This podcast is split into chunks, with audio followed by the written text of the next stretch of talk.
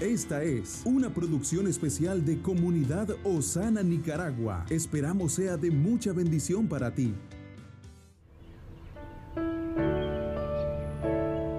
Hoy tenemos un regalo, un nuevo día para disfrutar, para cambiar, para crecer, para tomar pasos de acción que nos encaminen a un futuro mejor. Por eso te compartimos una reflexión para tu corazón.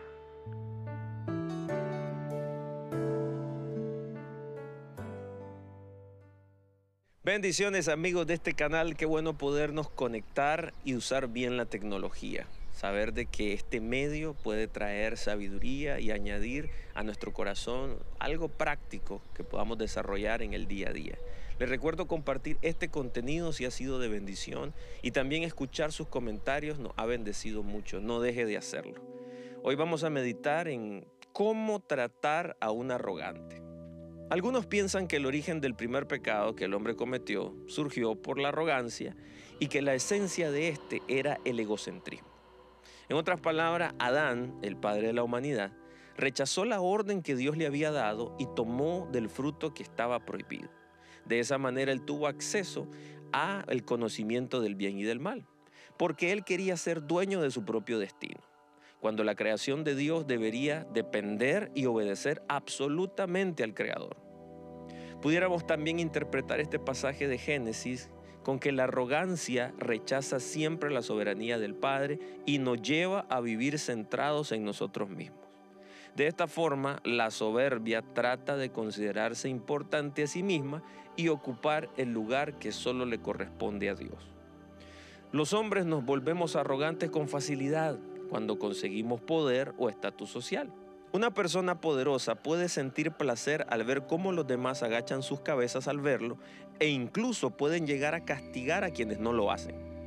Pero el hombre de Dios no tiene por qué someterse ni adular a los soberbios ya que el poder de esto no será para siempre y el desenlace de la soberbia siempre es la destrucción. Un ejemplo de esto es Satanás, quien quiso enaltecerse y ocupar el lugar de Dios para gobernar al mundo, pero terminó siendo desterrado del cielo. Así el hombre es un ser que no puede evitar el juicio a no ser por la misericordia de Dios. Si seguimos la voluntad del arrogante, que tiene un poder vano, y nos postramos ante Él, seremos destruidos completamente. Sin embargo, cuando ponemos toda nuestra confianza en Dios, alcanzaremos paz y tranquilidad. No olvidemos que nuestra lucha será siempre guardar lo que Dios ha puesto en nuestro corazón sin ser arrogantes. Recordemos que siempre tendremos que luchar en contra del orgullo que está aferrado a nuestra alma pero el Señor nos da la paz y la tranquilidad para saber gobernar nuestras emociones. Que Dios le bendiga. Estuvo con usted Moisés Torres.